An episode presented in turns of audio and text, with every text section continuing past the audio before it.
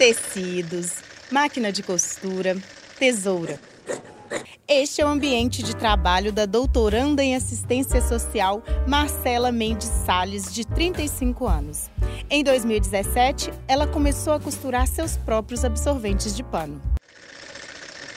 Eu sempre tive alergias é, aos absorventes descartáveis, muita alergia mesmo. Eu menstruei com 9 anos e, assim, a minha história com a menstruação é uma história terrível. Eu comecei a costurar os meus próprios absorventes de pano. Eles não eram tecnológicos, eles vazavam, mas foi um grande alívio, assim, salvou a minha vida, literalmente.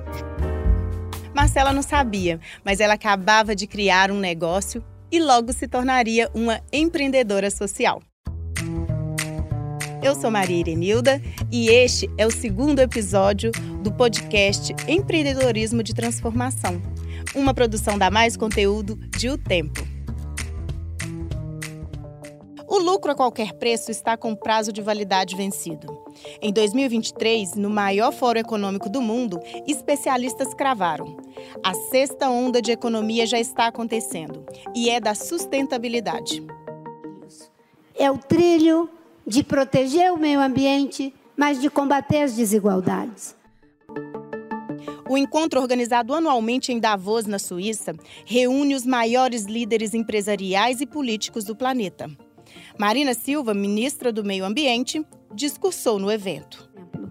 Nós podemos fazer muitas coisas legais, falar muitas coisas legais, mas se a gente não reduzir desmatamento, a gente apenas falou. Empreendedorismo social é a tendência de negócios da década. A vice-presidente executiva e adjunta de Educação Social da Fundação Dom Cabral, Ana Carolina de Almeida, explica que, apesar do nome, não tem nada de filantropia. Empreendedorismo social é um modelo de negócio que conecta impacto direto na sociedade com é, performance econômica do negócio. É, quando, se você ouve que o empreendedorismo social é aquele com fundo filantrópico e que só ajuda a sociedade, não. O negócio social ele tem que ser autossustentável, ele tem que gerar lucro mas ele não, ele gera o lucro gerando também impacto social. Para colocar esses conceitos na prática, tem que ter muita criatividade e inovação. Lembra da Marcela, que abriu este episódio contando como ela começou a costurar absorventes ecológicos? Pois é, no caso dela, criatividade e inovação vieram por acaso. Conversando com as amigas, ela descobriu que a necessidade dela não era uma demanda individual. Todas as minhas amigas começaram a colocar esse problema também, né? Eu percebi que não era um problema só meu com o descartável. Eu achava que era só comigo, porque não era um tema que a gente tinha com as nossas amigas. E não era um tema nem no meu ambiente de trabalho. Eu sou assistente social, mesmo trabalhando é, né, na área da saúde, a gente nunca pensou nisso, né? Olha, esse corpo menstrua, né? Tem uma necessidade espe específica. Olha, esses absorventes dão alergias, isso não é saudável. E aí, essa conversa sobre é, sustentabilidade, produtos feitos para o corpo da mulher e tal, começou a fazer parte da minha vida. E isso eu nunca imaginei que pudesse ser um assunto, assim, um tema, né, é, de fato impactante, assim, né, para na vida das mulheres, assim, né, um tema que tem a ver com educação, né, na sociedade, mudanças de, de cultura, enfim. E então eu comecei a costurar para as minhas amigas. E foi assim. Uma amiga indicou para outra, que indicou para outra, e nessa toada nasceu a Pagu Absorventes. E aí eu percebi que eu virei uma empreendedora. e aí que aquilo era um negócio para minha vida, que era um trabalho que eu amava, e comecei a conversar mais sobre isso, a, a, a aparecer mais, a colocar mais a Pagu né, na, nas redes sociais, no mundo, e a fazer parte de movimentos sociais que falam sobre dignidade menstrual e fui me especializando na costura, me especializei em lingerie, é, fiz muita pesquisa sobre material, sobre tecido. A linha de produtos aumentou. Além dos absorventes ecológicos, Marcela começou a costurar sutiãs de amamentação, calcinha menstrual e outros acessórios para mulheres no puerpério. Tudo sob medida, em pequena escala e atendimento personalizado. Pagu é um exemplo de negócio de impacto social, um empreendedorismo que transforma vidas. Mesmo sem pretensão, Marcela criou um produto que é inovador, que solucionava um problema comum a diversas mulheres e é sustentável. Mas não é só isso. A Pagu ela cresce junto com ações sociais, junto com qualidade no atendimento é, e também com o pensar em todo em todo o processo produtivo, né? Quando eu compro um tecido, eu penso de que fábrica esse tecido está vindo, como que foi feita a produção dele, é, eu penso no impacto também ambiental desse produto. Então, meus produtos, o foco são produtos sustentáveis, então são produtos que não serão descartados, então eles precisam ter qualidade para que durem 10 anos. Não é fácil empreender e lucrar pensando em todos esses pontos. Mas é possível.